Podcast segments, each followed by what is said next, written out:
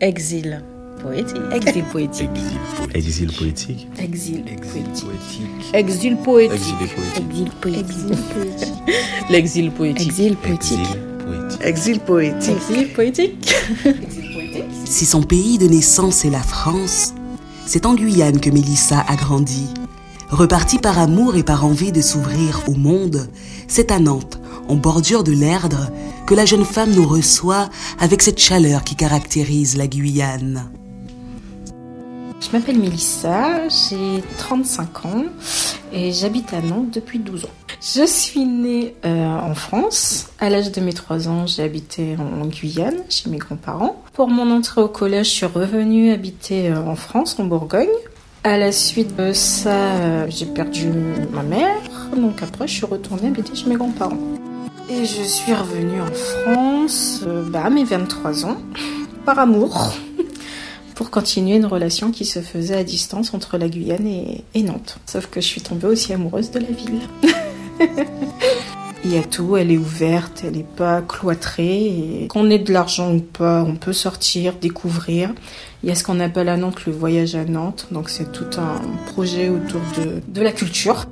C'est un vrai coup de cœur. Bah, c'est vert, moi qui adore la nature, le bois, donc euh, j'ai un peu de ma Guyane tout en étant en France. J'étais en études à l'université de Cayenne.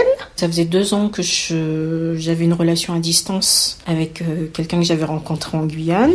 On a tenu deux ans euh, sur euh, ces longs kilomètres qui nous séparaient et après on a pris une décision. En tout cas, j'ai semé l'idée que si on voulait que ça continue, que la distance deviendrait compliquée. Donc il fallait qu'on fasse le choix. Le choix allait plutôt vers moi qui rentrait sur ma troisième année de licence.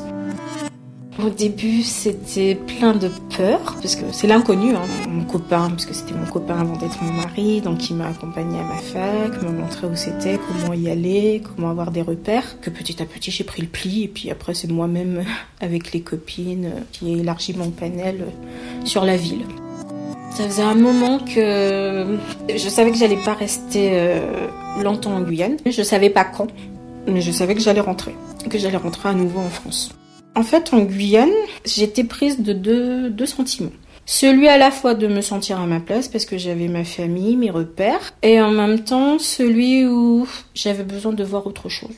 J'ai vu autre chose et j'ai vu même bien plus que j'aurais imaginé parce qu'on a eu l'occasion de faire pas mal de voyages, aussi bien des régions en France, des pays étrangers. Je pense qu'en Guyane, j'aurais pu cette opportunité de voyager autant. La Guyane, j'y vais en vacances. La Guyane reste mon pays de de ressources, revoir ma famille, profiter de nos bons petits plats, euh, découvrir cette belle nature encore qui reste à découvrir, parce qu'il faut pas croire, il y a encore plein de choses à voir, à faire. Mais c'est qu'après, une fois rentrée en vacances, je suis vite rattrapée par la réalité, la manière de penser des gens, de voir des gens et d'agir des gens. Il faut que les gens prennent conscience aussi qu'à un moment donné, on doit changer sa manière de penser, de faire et d'agir.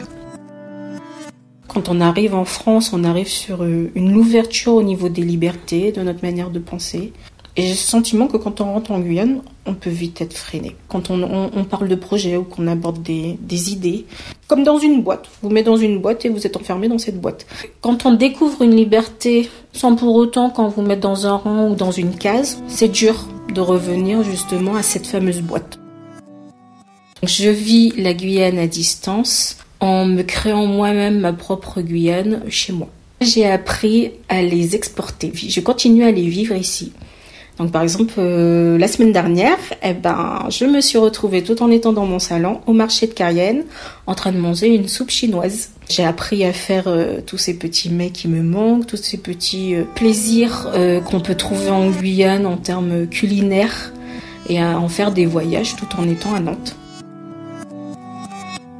Ça a été compliqué d'avoir euh, ma mamie au téléphone et de ne pas pleurer en lui disant qu'elle me manque. Ces nostalgies, ces coups durs, on garde l'espoir de ces retrouvailles. En attendant, on, on continue à rester des heures et des heures au téléphone, à se raconter des bons souvenirs, à dire que voilà, j'ai hâte de retrouver nos câlins. Moi, c'est tout ce qui est autour de la mer, la côte, et tout ce qui est autour euh, des criques. Donc les balades euh, en forêt, Fort Gassier, j'avoue et découvrir d'autres. Euh, je sais vacances, j'ai été découvrir Co. Euh, et je ne savais pas qu'un endroit aussi merveilleux pouvait exister, une nature aussi brute, aussi sauvage, et en même temps rayonnante, plein de bruit, plein de sensations, parce qu'il y a plein de choses à découvrir, à voir. C'est vraiment un retour à la nature. Mon plaisir vraiment guyanais, c'est ça, c'est cette reconnexion à la nature. Il y a des petits endroits comme ça qui existent, qui peuvent nous le rappeler. Actuellement où j'habite, c'est vers les bords de l'Erdre. Et donc en fait, on a un tout petit chemin à parcourir et après on arrive tout de suite sur une nature un peu compagnarde, avec une rivière, avec des arbres, des oiseaux, euh, toute une faune et une flore et c'est agréable. C'est ma petite Guyane à moi, ma petite Amazonie. Je l'ai mis en mots en disant oui, euh, est-ce que tu te. Est-ce qu'on peut pas rentrer? Il y a peut-être une pointe de moi qui aimerait bien, mais une autre part de moi qui dirait mais qu'elle sera pas heureuse parce qu'elle n'est pas encore prête. Quand c'est encore en bascule, euh, qu'on s'attangue, c'est qu'on n'est pas encore prêt pour ça. Je ne me sens pas exilée parce que je suis née ici. J'ai une part d'identité. Ma carte postale, c'est écrit Paris 14e, donc, donc j'ai pas cette impression de pas me sentir à ma place. J'avais plus cette impression en Guyane, justement, de ne pas me sentir à ma place. Pour mes cousines, je suis une bounty. Je suis une blanche dans la peau d'une noire. Parce que, bah, il y a des choses que je voyais différemment par rapport à elles, même sur la manière de danser. le rythme n'est pas le même. les Zouk Rétro, c'est le groupe de Saint-Laurent. Euh, c'est les sons qu'on avait quittés. Donc c'est ce qu'on garde aujourd'hui euh, dans nos registres qui nous rappellent un peu notre musique euh, de là-bas. L'idée du mariage en Guyane, ça a eu un double sens chez moi. C'est que comme j'ai perdu ma mère et que ma mère elle a été enterrée en Guyane, c'était de dire que le dernier souvenir, l'événement heureux qu'on est censé connaître en famille, que moi le dernier que j'ai connu, qui n'était pas forcément heureux, c'était pour des obsèques, pour faire un peu l'équilibre de se souvenir d'une famille réunie. Je me suis toujours dit française. j'ai été investie, j'ai bien vu que les choses bougeaient pas, qu'elles avaient du mal à bouger, donc j'ai essayé d'être actrice. J'étais au lycée, j'allais souvent aux meetings, que je participais aux réunions et je prenais plaisir à vouloir changer les mentalités, à essayer de faire évoluer les choses et que je voyais bien qu'en même temps que c'était compliqué. Bon, j'ai quand même fait deux ans, je crois, et après j'ai arrêté. Il y avait toujours quelque chose qui bloquait. Il vient à la fois de l'État, et il y a une part aussi de, de, la population qui a du mal à, à, évoluer, à vouloir voir le changement et qui reste dans, dans les habitudes. Euh, je suis pas plus euh, informée que ça. Avant, je les suivais parce qu'il y avait France O.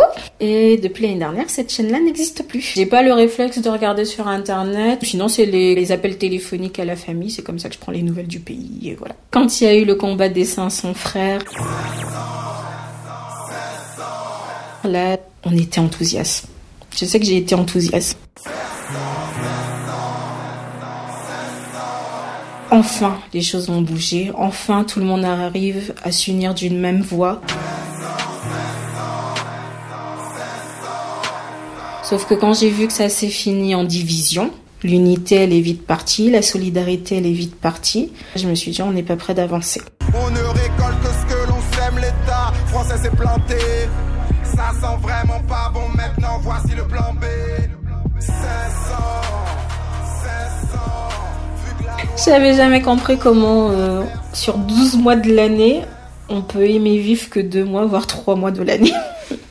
J'aime m'amuser, hein. mais comme j'ai dit, je me laisse vite des choses. Dans les périodes, je trouvais ça long. Pour avoir des administrations fermées, des bureaux fermés avant l'heure. Au niveau des infrastructures, sur 15 ans, je pense qu'on évoluera plutôt dans ce sens-là.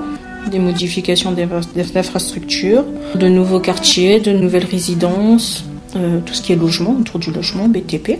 L'emploi, il y a une dynamique en même temps qui se crée. Des gens qui, peu importe ce que peuvent penser l'autre, restent déterminés et croient en, en leur projet, croient en une nouvelle Guyane. Il faut que ça évolue. Je repense sur le coup à Sylviane Sedia, chantant Bois d'amour. Oupa, oupa, les, oupa, oupa, les.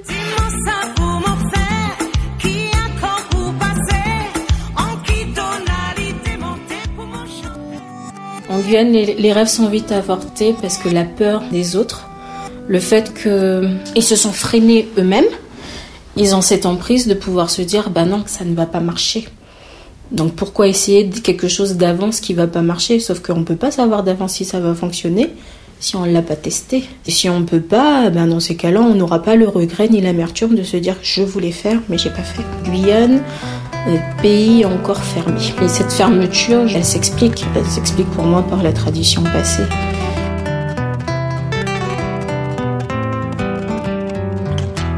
Euh, exil, c'est un mot fort. C'est un mot fort, Je trouve que exil, c'est fort. Le mot exil, il est quand même fort. C'est pas forcément un exil, je reviens là. Oui, euh, non. C'est un exil volontaire. Je me suis exilé. Très compliqué. Non, je, sincèrement, J'ai opté pour euh, mieux vivre. Je suis venue en France, c'est pas pour rester toute ma vie. Je suis partie. Franchement, oui. En fait, t'es vite éloigné du monde. Je voulais vraiment sortir de ce cadre. Pourquoi exil poétique? Euh, Je resterai un exilé jusqu'à la fin de mes jours. Hein.